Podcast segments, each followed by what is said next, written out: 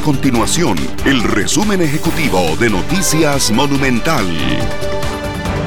El Ministerio de Seguridad Pública espera que la nueva tecnología y el cambio de proveedor en el servicio de monitoreo electrónico de tobilleras para reos colabore con la lucha contra el incremento en la violencia.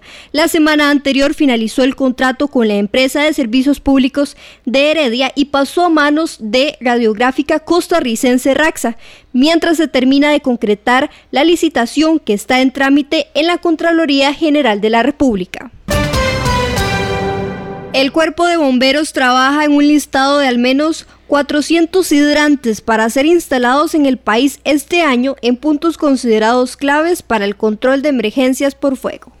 De acuerdo con la institución socorrista, este análisis de los puntos claves se trabaja mediante información cruzada con el Instituto Costarricense de Acueductos y Alcantarillados.